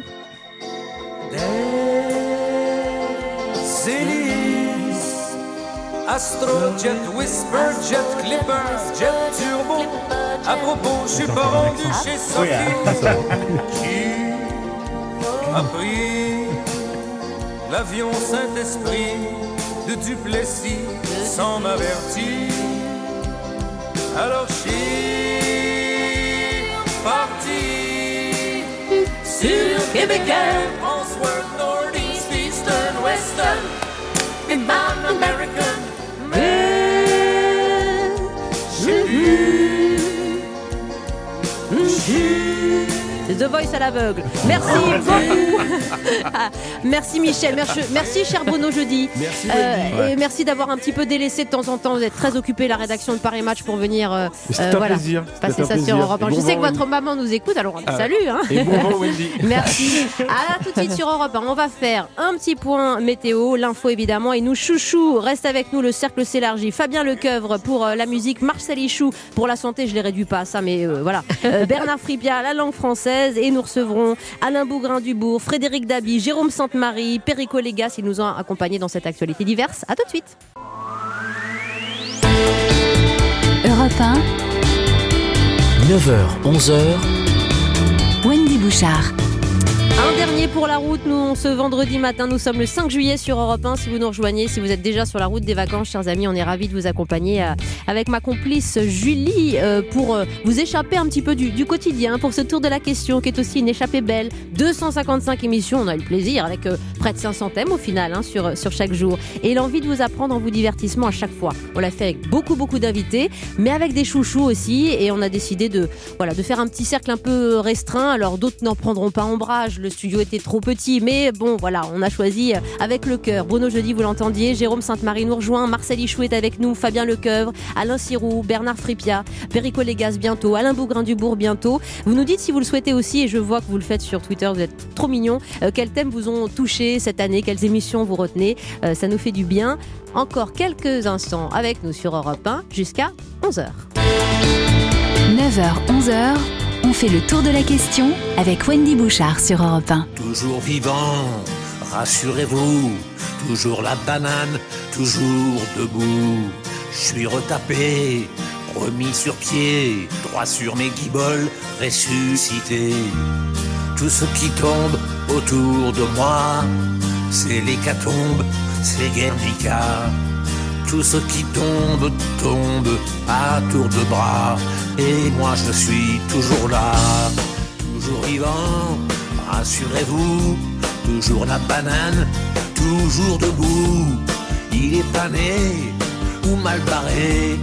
Le crétin qui voudra m'enterrer. Je fais plus les télés, j'ai même pas internet. Arrêtez de parler aux radios, aux gazettes. Ils m'ont cru disparu, on me croit oublié. Ni cassé trop du cul, je continue de chanter. Renaud, toujours vivant, toujours debout, c'est un message qu'on peut partager aujourd'hui avec vous, mon cher Fabien Lecoeuvre, vous qui dédiez bientôt un livre à l'artiste qu'on aime tant, qui continue de briller, de plaire et d'inspirer. Vous l'avez forcément vu en concert, euh, le phénix qui renaît. Oui, j'avais déjà fait un premier livre avec lui en 2004 euh, déjà. Et puis, euh, non, mais c'est un, un monument. Il fait partie des derniers poètes, en tout cas de la chanson. Euh, c'est un homme qui a une fragilité, on le sait, qui est addict de beaucoup. Il en parle lui-même souvent à propos de l'alcool. Et puis, et en même temps, euh, au même titre qu'un Verlaine, qu'un Baudelaire ou qu'un qu'un Rimbaud, euh, il, est, il, est, il, est, il est écorché vif et il nous donne des, des chansons exceptionnelles. Euh, moi, je sais que là-dessus, euh, ce que, ce que n'aime pas Renaud, c'est l'époque, finalement. On Mm. le ressent, et quand on parle avec lui, Mm. il n'aime pas cette époque aujourd'hui, cette espèce de, de vitesse dans l'information, cette, cette course aux informations, euh, sur tous les réseaux sociaux, etc. Je pense qu'il regrette. Il dit qu'il n'a une- pas Internet d'ailleurs. Oui, mais il est je pas pense qu'il il regrette. Il avait cette fragilité. On a un point commun, Renaud et moi, et, et avec un photographe, grand photographe, Christophe Mourtet, c'est qu'on a eu tous les trois une panoplie de Thierry Lafronde et de Zorro quand on était enfant. Hmm. Alors, on en parle ensemble, on fait partie du club des panoplies de Thierry Lafronde. Alors, peut-être ceux qui nous écoutent qui ont eu aussi cette panoplie. dans la panoplie, c'était la fronde la plus importante, on est d'accord. Bah, C'est-à-dire que Thierry Lafronde, dans les années, au début des années 60, c'était un grand, grand Eh feuilleton oui. que suivaient des millions de Français à l'époque. Avec, vous nous rappelez le, le héros. Jean-Claude euh, Drouot, qui, Jean-Claude qui a- qui est un acteur fantastique euh, et, et qui été ce et, et- et sa compagne Isabelle dans le feuilleton, qui était la maman de Zabou, cette merveilleuse actrice aussi. Et donc euh, voilà. euh, alors euh, il a cette nostalgie comme ça du temps qui passe. Et c'est très difficile, c'est ce qui lui permet d'écrire des chefs-d'œuvre, mais en même temps, il aime pas cette époque. On le sent, il y a... c'est, des types qui voudraient quelque part quitter la Terre. Ils voudraient vivre autre chose. Bah, et- pour regarder un peu plus haut, hein, comme l'astre lunaire. Et moi, j'aimerais qu'on fasse un petit, un petit point avec vous, alors que Frédéric Dabi entre dans ce studio, que lui aussi partage ses agendas fort euh, chargés. Cha- Salut Frédéric. Salut Wendy, merci bonjour. beaucoup d'être avec nous. Euh, un tout petit mot, Alain Sirou, sur, euh, sur la belle nuit des étoiles, qui est l'événement du mois d'août que vous aimez partager aussi sur les ondes d'Europe 1. Oui, moi j'ai eu une panoplie de motards, de la police montée. Et donc, euh, on- n'est pas la- du même monde, donc. Et donc, la, et donc la vitesse, oui, c'est un, côté- un peu- un peu côté de funeste. Déjà, la vitesse astronomique. Avec, avec, la, avec la vitesse et puis la, la certitude que en roulant, on peut, on peut voir des choses. Euh, Mais non, là, on, le- on garde la, la Harley Davidson et on lève la tête. hein. c'est un, très beau rendez-vous, les Nuits des Étoiles. Vous savez que ça sera la 29e édition euh, des Nuits des Étoiles avec près de 500 sites dans toute la France où les gens sont invités à venir observer le ciel gratuitement. Et, et- et cette idée, c'est c'est l'idée du partage, c'est-à-dire euh, avoir le coup de cœur. Quoi. Le, le coup de cœur, c'est quelque chose qui se décrète pas, mais qui peut peut-être s'organiser un peu. C'est-à-dire que vous êtes en vacances, il fait beau, vous êtes en famille avec les enfants, euh, euh, les cousins, les grands-parents, est-ce que vous voulez? Et, et à un moment donné, vous pouvez vivre une expérience un peu exceptionnelle. Et le ciel le permet parce que justement, c'est ce moment où on pose un peu les Gaules, où on peut regarder ce qui va à la vitesse de la lumière, et je vous rassure, elle est limitée à 300 000 km à la seconde. Donc elle ne peut pas être dépassée. On n'en sait rien d'ailleurs pourquoi. Mais quand vous avez ce moment où tout d'un coup on vous montre la Lune dans une lunette, on vous montre. Moi, ça a été Saturne, clairement. On m'a montré un jour Saturne dans une lunette, vous voyez, vous voyez une petite perle entourée d'un anneau. Et ça, c'est oh, c'est incroyable. Ça puisse exister dans le ciel vraiment. C'est une bague de fiançailles. hein. C'est une bague de fiançailles, Ah, mais qui- qui a, qui a accroché ça là-haut Puis en plus, vous regardez après, vous voyez des étoiles qui sont euh, diffuses, lointaines. Et on vous dit, voyez, celle-là, là, elle est, la lumière, elle est partie il y a 50 ans. Elle est partie il y a 50 ans. Et, ce qui vous touche, qui vous frappe l'œil, c'est parti il y a 50 ans dans le temps. Et puis après, on vous montre une galaxie, c'est-à-dire un, paquet d'étoiles, l'équivalent d'une ville euh, de centaines de milliards d'étoiles. Et on vous dit, ça, c'est parti il y a 2 millions et demi d'années-lumière. Quand l'homme sortait d'Afrique. Et là, vous plongez dans l'espace, dans le temps. Et pour moi, ça me fait toujours la même chose. c'est- on a les poils qui se redressent quand, parce que parce que c'est quelque chose qu'on vit vraiment. Euh, c'est pas comme un écran de télévision sur lequel on zappe. Eh, Qu'est-ce qui va se passer? L'étoile filante, vous la programmez pas, elle arrive ou elle arrive pas. Et c'est la surprise qui crée ce moment-là. Et, et c'est cette émotion-là partagée, partagée parce que c'est toujours avec d'autres gens. Dans le petit écran, il y a aussi beaucoup d'étoiles filantes. hein. Ouais. Alors, il y a des- Exactement, Bravo, absolument. il perce. Mais Marcel, Marcel parle en, en connaissance de cause en plus. Et, et c'est ce moment-là d'échange, de, de sensibilité profonde que, euh, qu'il est extrêmement important de, de partager. C'est magnifique. Les 2, 3 et 4 août en particulier, vous pourrez voir dans ce ciel les, les- les étoiles filantes. Mm. Euh, cher Frédéric Dabi, on a beaucoup parlé de, de choses, euh, je vais pas dire du terre à terre, mais évidemment de la politique, de la vie quotidienne, les sondages, les codes d'opinion, de popularité. mais je sais que vous êtes bien au-delà de, de- de cela, que vous êtes un homme aussi de, de- de culture. Et preuve en est euh, votre coup de cœur. Écoutez ceci.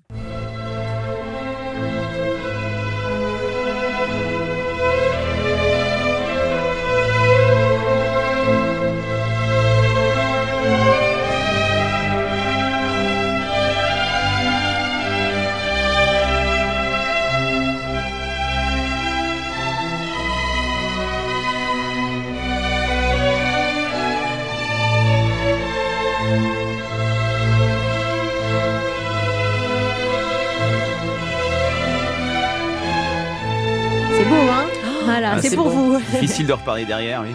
C'est un, c'est un petit coup de cœur.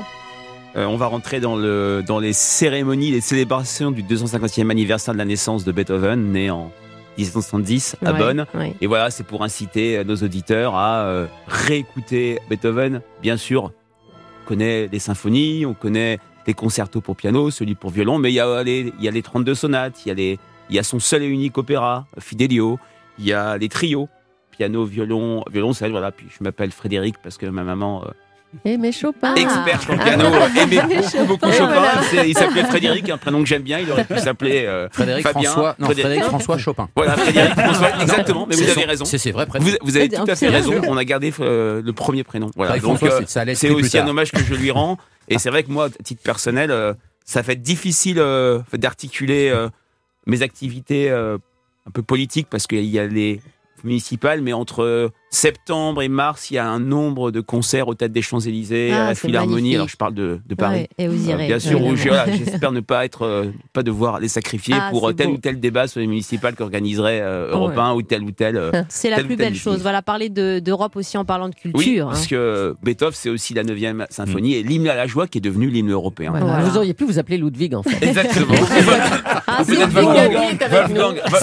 Wolfgang. Dabi sur pour parler opinion, ça aurait été un peu difficile. Frédéric Dabi, vous parlez Beethoven. Moi, je voudrais vous faire écouter un petit extrait. Non, on n'a pas dit que c'était la septième. Si, on Oui, l'a dit. ça, c'est- Oui, il l'a dit. c'est le Ah, l'a deuxième dit, mouvement, oui. le Et- mouvement lent. Et Fabien, faut parler de Johnny. Voilà. Il Évidemment. a chanté sur la septième. Il a chanté Poème sur la septième, évidemment, Eh oui. entre autres, bien sûr, bien sûr. Voilà. C'était Philippe Labro. L'Europe de Beethoven. Merci pour ce joli coup de cœur, mon cher Frédéric, à Vivaldi.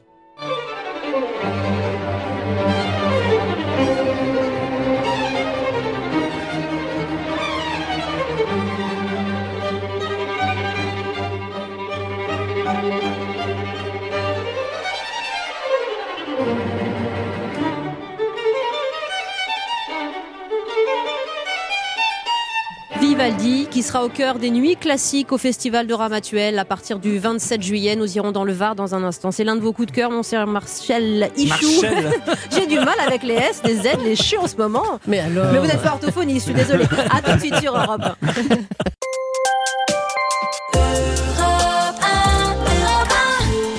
va poursuivre notre rembobinage des grands sujets de la saison. Ça.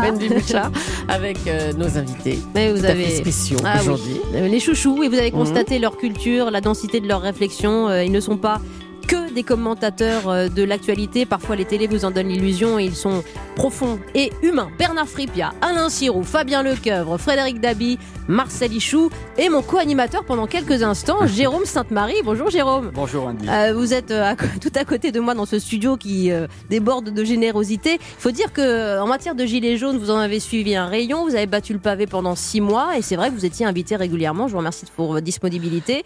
Vous avez perdu combien de kilos sur les terres parisiennes Oh, autant que je n'en ai repris depuis.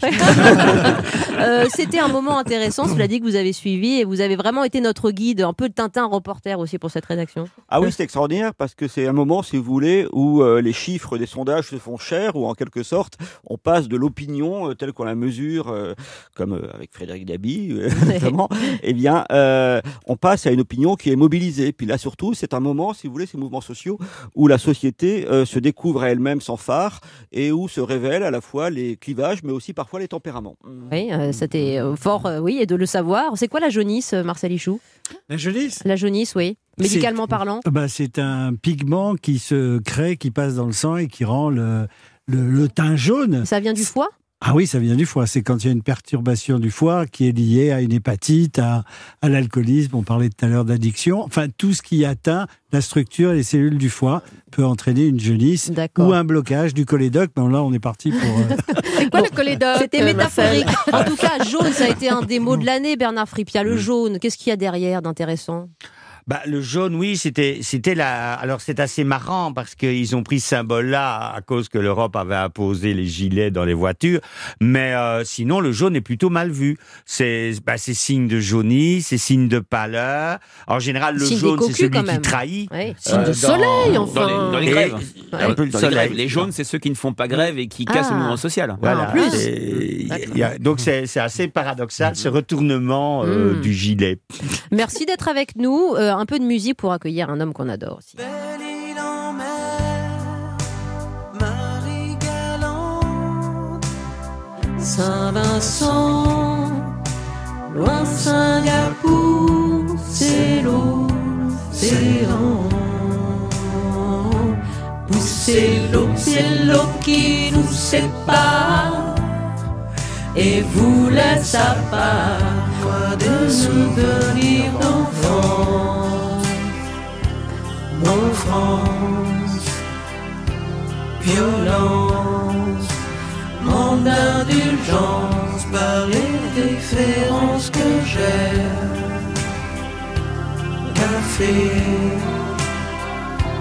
léger, faut les mélanger. On a repoussé toutes les mères euh, pour vous accueillir régulièrement, cher Alain Bougrain-Dubourg, parce que vous en avez vous arpenté aussi des contrées. Bonjour Alain. Bonjour Wendy, bonjour à tous. Eh, merci d'être avec nous pour cette musique qui vous touche au cœur. C'est vous qui l'avez choisie ce matin sur Oui, Europe parce que j'aime les îles, j'aime l'île de Ré évidemment, mais euh, j'aime aussi euh, Laurent Voulzy et Alain Souchon qui en 99, quand il y a eu euh, la, la dramatique marée noire de l'Erika, rappelez-vous, c'était 30 000 tonnes de fioul lourd euh, qui ont affecté près de 150 000 oiseaux. Eh bien, Laurent et Alain sont venus sur le terrain, dans les centres de soins, et ont passé euh, des moments engagés avec nous, avec les soigneurs, et depuis on est devenus euh, très proches, très amis, et, et je trouve bien que des gens publics comme eux puissent, euh, parallèlement à leur talent, à, à leur activité, porter un message. On a besoin d'être nombreux pour tenter de faire valoir le respect du vivant. Vous qui le respectez depuis si longtemps et qui euh, sensibilisez l'opinion. Alors, on n'a pas simplement Fabien Lecoeuf comme spécialiste de la chanson française, mais aussi Que Frédéric je salue Fabien, Voilà. gentil aussi. Merci, Frédéric Dabi, Toi quelle, aussi. Habib, elle est- euh, quelle, quelle année, euh, Belle-Île-en-Mer Quelle année Quelle Quelle année année Quelle année C'est 1986 et c'est l'album dans lequel il y a une très belle chanson qui s'appelle My, My Song of You. Bing, Et, voilà. euh, et Ménus en Kimoual, je crois. Ah, Ah, Ah, mais il voilà. est incroyable Fabien, il fait tout. Non, mais non, Ah, non, non, c'est- non. c'est Frédéric Dabi, c'est c'est encore c'est- plus c'est- Ah bon, c'est- c'est C'est notre Ludwig national. C'est génial. Une Alain, Bougrain-Dubourg, c'est Frédéric Dabi de l'IFOP qui connaît tout ça par cœur et qui nous a parlé de. Beethoven. Voilà, c'est aussi Je bien. prépare ma reconversion quand, Fabien voudra passer à partir l'IFOP, bientôt on à va, l'IFOP, oui. on va intervertir. Euh, Vous connaissez bien avec Alain Bougrain-Dubourg? Oh, Vous oui, souvent, puisque surtout que je, partage ces combats euh, euh, depuis de nombreuses années. euh, je trouve ça aujourd'hui aberrant que on puisse encore tirer sur des animaux et que les, les animaux ne sont pas considérés comme des êtres humains en temps, auprès de la loi. Mmh. C'est-à-dire que faire du mal à un animal, c'est faire du mal à un être, qu'il soit humain ou, ou- ou animal. Je trouve que ça, moi, ça me touche profondément. Et je pense qu'on devrait légiférer vite maintenant, nos politiques s'ils nous écoutent, pour qu'on ait cette considération des animaux comme des êtres humains. Bah c'est oui. indispensable. Enfin, Frédéric. Non, vite, on en parle depuis euh, tellement d'années. Je vous renvoie à la très belle émission qui s'appelle Rambobina sur la chaîne parlementaire, Ouais. euh, animée par euh, Patrick Cohen. Et la semaine dernière, c'était Giscard d'Estaing dans 30 millions euh, d'amis. François Mitterrand qui parle de sa passion pour les animaux et je, je- enfin, Giscard d'Estaing tient à peu près les paroles que vous dire. Mais- Il faut légiférer, il faut protéger on peut l'animal. C'était en vivre- 75, so- euh, so- 76. Ouais, on peut Incroyable, pas hein, vivre c'est- sans animaux, c'est impossible. Ouais. Le regard d'un chien, d'un chat, d'un oiseau, c'est très important pour l'être humain. du monde. Bien sûr. Alain. Oui, bon, il y a une chose qui me frappe, on, on cherche la vie dans l'univers, la vie dans l'univers. Elle est autour de nous, mais de façon absolument incroyable, merveilleuse. Elle a inventé des tas de choses et, et elle nous ressemble euh, parce qu'elle est sur la planète. Et c'est ça qui est for- formidable, je veux dire, cette altérité, euh, il faut qu'on la découvre et peut-être que euh, il faut qu'on change de logiciel, passer du télescope au, à l'œil, tout simplement. Qui a des animaux autour de la table et quel genre? Marcel Ichou Non, j'ai eu un chat longtemps pour faire plaisir à ma fille. Hmm. et et j'étais pas très euh, sensible à ce chat, mais le jour où il est mort, j'ai pleuré. Bah voilà, voilà, c'est un petit peu ce qui se passe tout le temps parce qu'ils font partie de, de- de nos vies. Euh, Alain Bougrain-Dubourg, ça me fait d'autant plus plaisir de vous avoir aujourd'hui en ligne que euh, Bernard Fripia est avec nous et que je Ah, reconstitue un petit peu le, le duo. Le que- clan. le clan de la matinale Europe 1 Week-end. Euh, J'ai eu le plaisir de, de vous accompagner. Ah oui, you happy. Euh, Alain Bougrain-Dubourg, c'est c'est quelqu'un que vous affectionnez aussi beaucoup. Vous Ah êtes, oui, euh, hein, beaucoup, vous et êtes retrouvés euh, chaque samedi voilà, ensemble. Oui, oui, Europe. tout à fait. Je me souviens, euh, il y, a, il y a très très longtemps, euh, il, avait fait quelque chose et on avait fait une pétition euh, parce qu'il avait, euh, je crois que tu avais été attaqué à l'époque des oiseaux, Oui, mais c'était dans les années t'arrive 70. souvent, Alain, quand même. Et à, et à- et à- à Namur, on avait fait une pétition en, en ta faveur. Et chaque fois que je vois un de mes copains, il me dit il se souvient de la pétition. Oh oui, il s'en souvient, il m'en parle tous les, tous les samedis. ça, ça reste aussi violent, le, le- le climat, justement, alors que tout se répand de manière tellement plus positive dans l'opinion publique, Alain Bougrain-Dubourg? Ben, il y a un décalage, euh, singulièrement sur le thème de la biodiversité. Je crois qu'on a vraiment pris conscience de la question climatique. hein. Euh, Il n'y a plus de climato-sceptiques. Il y a des gens qui veulent pas euh, s'engager dans la démarche pour euh, limiter les gaz à effet de serre, mais euh, qui sont obligés de reconnaître qu'il y a des mouvements climatiques euh, indéniables. En revanche, pour la biodiversité, ben on ne comprend pas que le déclin du vivant peut nous affecter directement. Et euh, je fais référence à cela, euh, euh, il s'est passé il y, a, pas longtemps, hein, c'était début mai, l'IPBES qui est venu, c'est le, on va dire, le grand rassemblement des scientifiques, un peu comme le GIEC du climat, ben c'est le GIEC de la biodiversité que nous disent ces scientifiques que sur euh, 8 millions d'espèces animales et végétales identifiées actuellement, près d'un million d'entre elles euh, sont menacées. Et ça, je crois qu'on l'a pas encore euh, bien perçu parce qu'on se dit au fond, euh, bon, à quoi ça sert euh, telle ou telle espèce Euh, de- Donc il y a que les abeilles qui nous intéressent. Bon, on a raison de s'en préoccuper. Ils sont un peu des sentinelles de la biodiversité, mais elles sont loin d'être Voilà. les seules. Et puis elles pollinisent, donc elles participent de la production agroalimentaire. Alors ça, ça nous va bien, mais euh, je sais pas, le gypaète barbu, on s'en fout totalement parce que qu'est-ce qu'il nous apporte? Voilà. Et je crois qu'au-delà, on a un devoir éthique, c'est-à-dire que la nature nous survivra incontestablement, mais elle est fragile. Et comme on est les dominants, on a le devoir d'être attentif aux plus faibles.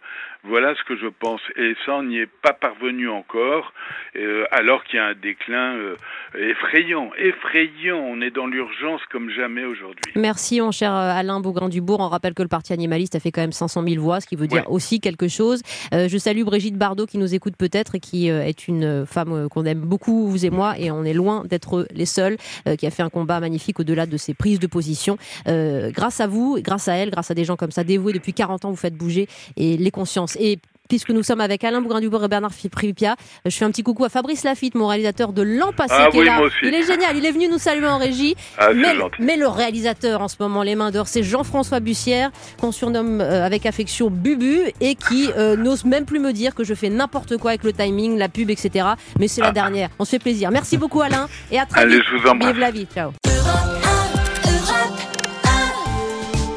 Wendy et sa cour. Oh là là, mais que... Alors vous avez remarqué qu'à part vous, il n'y a que des hommes. Que des hommes Voilà, autour de ça c'est mon côté féministe revendiqué. Euh, Marcel Hichaud, Frédéric Dabi, Bernard Fripia, Alain Sirou, Fabien Lecoeuvre, euh, que voulez-vous, euh, Jérôme, Jérôme Sainte-Marie et Perico. Les gars sont parlé d'animaux, monsieur. Au moment où nous en parlons, vous venez de nous dire que c'est aussi une vie, une basse-cour à la maison, Perico. oui, dans, dans la maison qu'on a en Touraine, et c'est important pour les enfants de, de côtoyer cette, cette vie, cette ruralité. Oui. Et c'est encore mieux d'avoir du vivant réel. Il y a un jardin avec des fleurs, bien entendu, et il y a huit poules qui donnent des œufs que l'on consomme tous les matins. Oui. J'adore les pigeons depuis longtemps, donc j'ai un élevage de pigeons de cravaté français, qui est un beau pigeon de collection.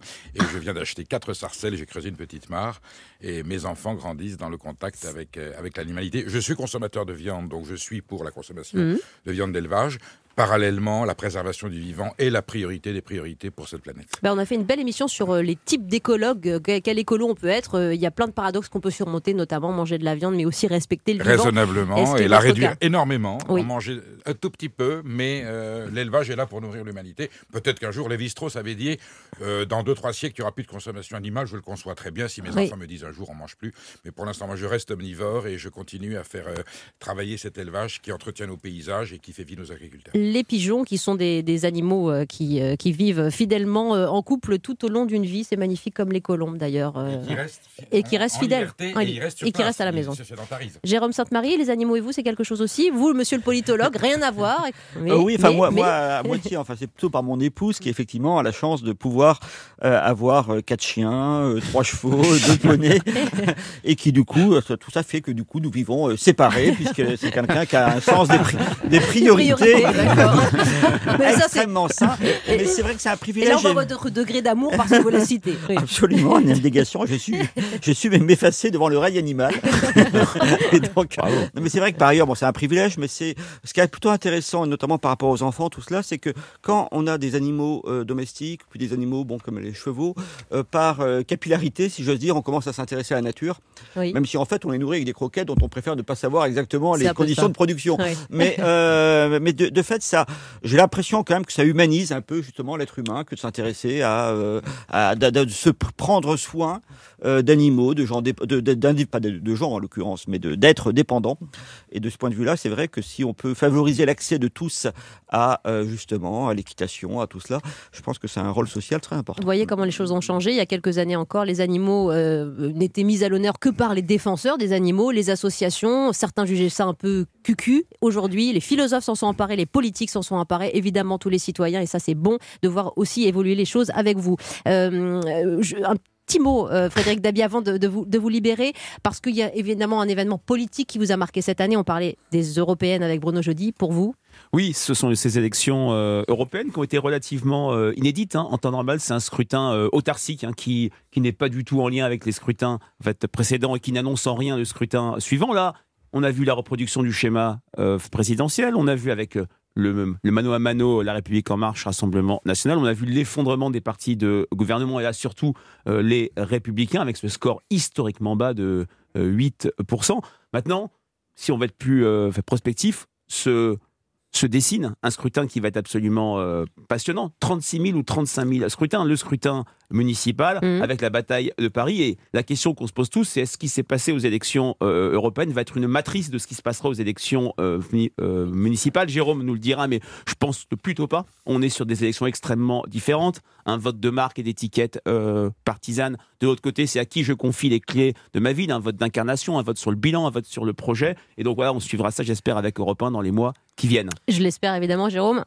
Oui, moi j'étais très intéressé par les élections européennes, mais surtout par ce qui a suivi. C'est-à-dire qu'on a basculé d'un moment de post-réalité où après avoir vécu pendant des semaines dans le match euh, liste euh, RN contre liste euh, En Marche, eh bien finalement la liste qui a perdu ce défi, la liste En Marche, est apparue et apparaît de plus en plus au fil des semaines comme celle qui l'a gagnée. Donc c'est j'ai bien aimé ce moment de reconstruction un- du un réel. sur la reconstruction euh, d'un scrutin. On se souvient euh, en 2009, hein, euh, une victoire de la liste UMP particulièrement euh, éclatante et neuf mois après, la droite qui réalise aux, élections euh, régionales de 2010 son score le plus bas, soit 5e République, jusqu'au score euh, LR de il y a quelques semaines. Merci cher Frédéric David, Merci, c'était un merci plaisir. infiniment. Merci pour Partagez. aussi cette ouverture euh, Beethoven, euh, directeur général adjoint de l'Institut de sondage IFOP. À très bientôt À très Frédéric. Cher Perico, je vous laisse prendre la place de notre ami. voilà, et à tout de suite sur Europe 1. Nos chouchous sont avec nous jusqu'à 11h et on se fait plaisir pour ce dernier petit tour de la question. Pourtant que la montagne est belle, comment peut-on s'imaginer en voyant un vol d'hirondelles que l'automne vient d'arriver? Avec leurs mains dessus leur tête, ils avaient monté des murettes jusqu'au sommet de la colline. Qu'importe les jours, les années, ils avaient tous l'âme bien née, noueuse comme un pied de vigne. Les vignes, elles courent dans la forêt, le vin ne sera plus tiré, c'était une horrible piquette. Mais il faisait des centenaires à ne plus que savoir en faire s'il ne vous tournait pas la tête. Fabien Lecoeuvre est avec nous, notre spécialiste musical. On a parlé de tant de grands artistes avec vous. Jean Ferrat, je me souviens euh, de, sa, de, de son, son décès, de l'émotion, puisqu'on parlait de Michel Drucker, euh, qui euh, est allé le rejoindre en, pour, Mhm. pour, pour ses obsèques.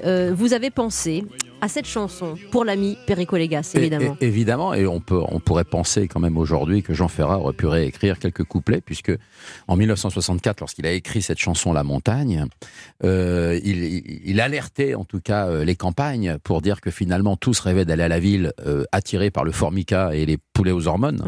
Et aujourd'hui, on est un peu euh, inversé, puisque maintenant, on repense pratiquement à labourer les champs avec des chevaux, on pense à installer des poulaillers en ville, et puis d'installer des ruches sur tous les immeubles parisiens. C'est-à-dire qu'on revient finalement aux valeurs de la terre, qui sont indispensables à notre euh, comportement humain, finalement. Et, euh, je voulais absolument euh, dédier cette chanson à, notre ami, parce que, parce que lui, qui est quand même un fin connaisseur et grand maître en, cuisine, et, je trouve que je sais qu'il est tourné vers toutes ces valeurs aussi de la terre, et ça c'est important. C'est un vrai beau moi aussi. Oui, malheureusement, le poulet aux hormones n'est pas là, mais avec les traités, CETA, etc., euh, on peut risquer aussi une colonisation d'autres produits euh, du même acabit. cher Oui, Perico. euh, le côté visionnaire de cette chanson, qui est une œuvre d'art, qui est un poème. J'étais à Entraigues il n'y a pas longtemps dans Ouais. le village. Il a laissé un souvenir énorme. Et on comprend pourquoi cette campagne et cet environnement l'ont particulièrement sensibilisé. Et son message est toujours d'actualité, plus d'actualité que jamais. Alors bon, je voulais parler euh, des problèmes des, des fromages au lait cru qui sont à nouveau menacés de façon très sournoise par un gouvernement qui tient en même temps le langage dont on va préserver la ruralité, on fait les états généraux de l'alimentation qui se finissent par un fiasco, la loi Egalim qui a été vidée de son sens au point que euh, Nicolas Hulot est parti en claquant la porte parce qu'on a on l'a monté et trompé. Et là, nous avons le Mercosur, c'est-à-dire qu'un gouvernement qui nous dit on va faire de l'écologie, on va faire du local, et on ouvre euh, la porte à des produits infâmes qui sont interdits en France et qu'on va pouvoir échanger contre d'autres produits au détriment de nos agriculteurs. La chanson de, de elle est puissance 10, là, la chanson de, Oui. de Jean Ferrand, Mm. et, et nos éleveurs, on va importer 99 000 tonnes de viande avec des hormones, avec des, des antibiotiques. On va importer euh, des poulets qui sont euh, fabriqués en usine et, et des produits mais totalement infâmes. D'autant plus, ce qui était plus grave, c'est que nous avons en France, il y a- eu une petite polémique avec Brune Poisson, nous fabriquons en France des produits que nous interdisons sur notre sol, des produits phytosanitaires, qui sont uniquement autorisés à l'exportation.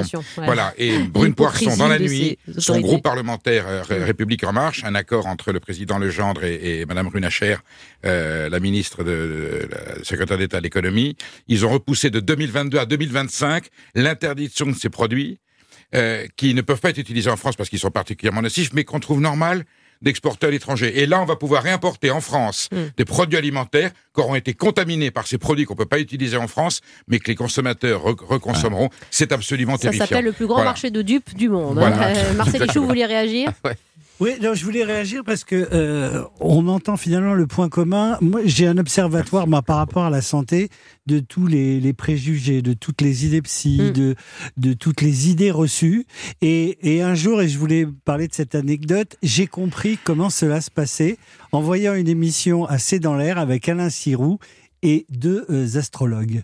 Et là, j'ai compris comment Ah, des gens complètement dans le flou complet, sans aucune euh, euh, éducation, sans aucune formation scientifique, arrivaient à prendre le pas sur quelqu'un de mesuré, évidemment, qui n'assénait pas des certitudes, qui avait une connaissance parfaite de l'astrophysique et qui se faisait, pardon, mais damer le pion par, par des gens complètement euh, incohérents, ineptes. Et ça, on voit ça tous les jours. Et en santé, c'est c'est extraordinaire parce qu'il y a une floraison de naturopathes, d'énergéticiens, de thérapeutes humanistes. Enfin, j'en passe et des meilleurs. Alors, son médecin qui est là, son infirmière qui travaille pour des sommes ridicules. Là, c'est normal. Et puis, en même temps, on est prêt à payer des, des sommes vraiment importantes pour des charlatans. Et moi, je- j'ai le courage de le dire, ce sont des charlatans parce que ils n'ont aucune formation pour ça. Et on, ne verrait pas un professionnel du journalisme devenir euh, professionnel du journalisme parce qu'il a écrit euh, une petite rubrique euh, dans un Ah club oui, sportif. ah, Vous êtes bien optimiste. Vous êtes bien optimiste. C'est un terrain glissant. Mais en tout cas, Attention, en prudence. tout cas, c'est beaucoup plus grave avec un médecin parce qu'il a quand même bien la Bien des sûr. gens. Eh, Juste un petit mot parce que Muriel Siron était astrologue ici, on l'aimait beaucoup. Il y a des gens qui sont très sensés, qui sont raisonnés. On a fait une émission sur les Non, médiums. je- Il y a des gens qui ont une hyperlucidité qui nous aident beaucoup, qui aident les gens. hein. Attention, Mais- je ne voulais pas formidables. stigmatiser. Je voulais Je dire comprends. simplement qu'il y a une part chez l'homme, et ça, j'ai mis longtemps, j'ai 67 ans, j'ai mis longtemps à le comprendre, la part la plus importante, elle est irrationnelle. Hmm. C'est-à-dire, y compris des gens formés scientifiquement, vont aller voir leur horoscope. Alors, ils y croient pas forcément, mais enfin, ils préfèrent que l'horoscope soit bon que mauvais. Et c'est peut-être la leçon à tirer, c'est que nous sommes tous des irrationnels. Je voulais pas stigmatiser, particulièrement les astrologues. Euh, vous nous direz d'où vient le mot toubib, mon cher Bernard Fripia. Musique.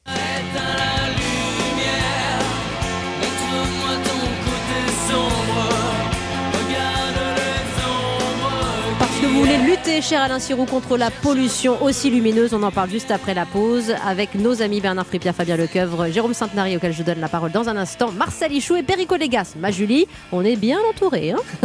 Que des hommes. De nombreux invités autour de la table pour cette dernière du tour de la question. Dernier tour. Un petit tour et puis s'en va. Ah Oui, mais un petit tour en forme avec Bernard Fripia, historien de la langue française, co-auteur de l'Almanach des amoureux des mots. On vous retrouve chaque week-end dans la matinale de, de Bernard Poirette. Quelle heure vous nous rappelez? Ah oui, quand même, je me rappelle. Hein. C'est- c'est le- ouais, ouais, tout juste, tout juste. Non, c'est le, le- le dimanche à 7h25. D'accord, bon, on verra l'année prochaine. Euh, vous, Matin. vous restez à Matin. 7h25, évidemment, mais belle audience à cette heure-ci. Euh, Toubib, ça vient d'où, Bernard Fripia, le Ben, mot c'est, Toubib c'est d'origine arabe. Et alors, assez curieusement, la première fois qu'on voit le mot, il date de 1617. C'est un tube qui était parti en vacances bronzé là-bas. et euh, il est revenu et dans, dans son histoire de vacances. il dit, J'étais soigné par un toubib. Alors, on va le reprendre au 19e, au moment de la colonisation. Euh, et alors, euh, c'est spécialisé dans le, les médecins militaires. Euh, le Toubib, c'était le médecin militaire, puis ça va, ça va s'élargir. Mais c'est carrément un mot pris tel quel à l'arabe, donc c'est sympa. Ouais, mais on aime bien, on vous appelle souvent Toubib Ouais, ben, Perico. disent toujours Tabib. Tabeb. Voilà. Ouais, ouais. Et effectivement, et ce sont les troupes coloniales françaises d'Algérie, général Bugeaud, qui en revenant dit bon, on va, on va voir le Toubib. Donc Ah, c'est drôle, Et le vous- kleb, c'est le chien, un clébard. Le kleps, ouais. Kleps, un kleb. Ah, Un ça kleb, vient c'est aussi le chien en arabe. Le Et le kawa, le café, Et merci Charlotte Aragoni. Et le couscous, ça c'est universel, voilà. Et là on, là, on Ah. dérive, là on dérape. Oui. Non, couscous formidable, parce que c'est le mot du c'est le plat qui prend le nom du contenant. Et pourquoi je dis que le couscous est dans la tête du cassoulet, c'est la même chose. Cassou et, cache-casse. Cache-casse, c'est la casserole en Ah, arabe, d'accord. en berbère arabe. Et, et, et cassoulet, et ça prend le nom. Et le cassoulet, qui est le plat emblématique de la cuisine française, n'est que l'héritage du couscous, puisque les Arabes sont arrivés en 732, Mmh. et nous, nous séparions les aliments. Et de voir qu'on pouvait mélanger les légumes avec la viande, à l'époque c'était des fèves et puis du cochon, les Arabes mettaient de l'agneau avec, avec des, des- des légumes, et on s'est dit mais on peut mélanger, et le couscous et le fils, vous voyez, donc c'est un plat arabe qui a engendré Bravo. le plat emblématique de la cuisine Ça française. vous fait Ça sourire un petit peu les pendules à l'heure. Ça vous fait sourire quand on vous appelle Toubib Oui, bon, c'est assez habituel. Ouais. Toubib, c'est devenu. euh, sympathique, en fait. C'est Bah ouais. plutôt Sympathique. Il se méfie des rebouteux, il préfère le toubib. C'est- l'astrologue de la, de la médecine. Avant vos coups de cœur partagés, Alain Sirou et Marcel Ichou, le vôtre, euh, cher Jérôme Sainte-Marie, c'est un livre sérieux, un livre d'histoire. Oui, alors justement, je ne savais pas que, euh, comment dirais-je, le couscous avait engendré le cassoulet, mais d'une certaine manière, l'Algérie a engendré la Cinquième République, et justement, j'ai lu un livre d'un universitaire américain, euh, Gray Anderson, qui s'appelle La guerre civile en France 1958-1962, qui rappelle de manière extrêmement documentée, puis c'est re- remarquablement bien écrit, euh, les euh, origines de notre République que nous défendons, mais qui est cependant euh, né euh, d'un coup d'État, d'un coup d'État réussi, d'un coup d'État sans effusion de sang, euh, magnifiquement euh, réalisé par les amis et par le général de Gaulle lui-même, et qui fait que nous honorons sans cesse, et en toute bonne foi, une démocratie et une république qui est née d'un coup de force militaire, euh, qui, ou plus précisément d'une menace militaire, en 1958. Cette réalité douloureuse a été entièrement euh, refoulée dans la mémoire collective, et on préfère se souvenir, par exemple, de mai 1968 que de mai 1958, et pourtant, euh, ça euh, donne beaucoup euh, à réfléchir, et par ailleurs, c'est une lecture euh, très précise, très historique, pour tous ceux qui s'intéressent à l'histoire de France et un petit peu à l'histoire de l'Algérie, précisément. C'est absolument passionnant. Merci, cher Jérôme Sainte-Marie. Votre coup de cœur, La guerre civile en France, euh, de Monsieur Anderson aux éditions La Fabrique. Euh, à tout de suite sur Europe 1, les coups de cœur partagés de nos amis, les chouchous, reviennent.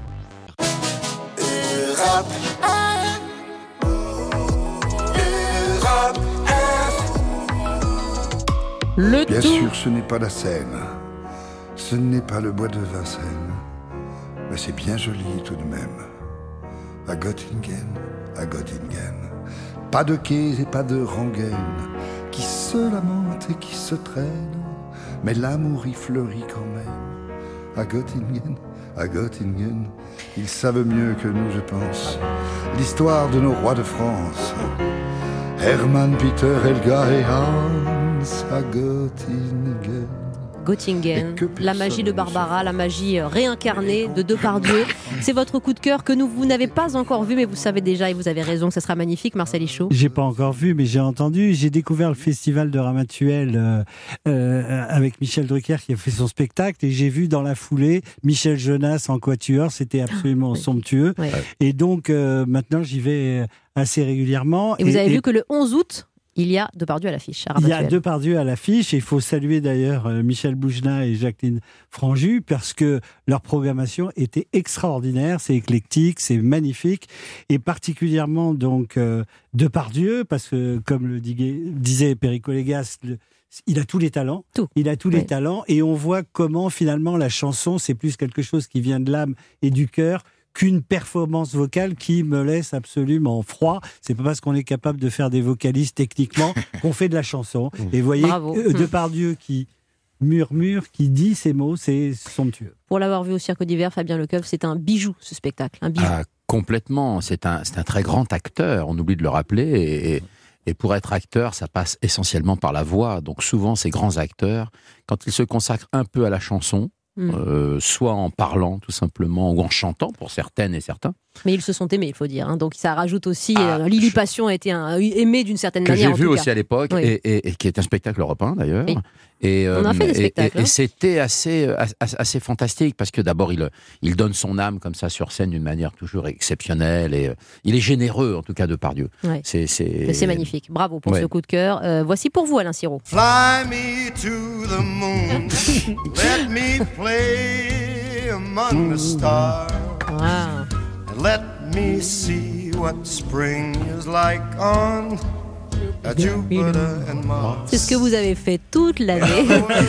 et pas que cette année-là, euh, en qualité euh, aussi de, de directeur de, de la revue euh, Science et, euh, Ciel et et- Espace. Ciel et Espace, tout va bien. Ciel et Espace, euh, ce voyage, voilà, c'est Ah oui. aussi le vôtre au quotidien. Produit Alain par. Quincy Jones, chanté par euh, Sinatra, écrite euh, en 64 en même temps que La montagne. euh, que, que la montagne, et, et, et jouée sur la Lune au moment où l'homme marchait sur la Lune.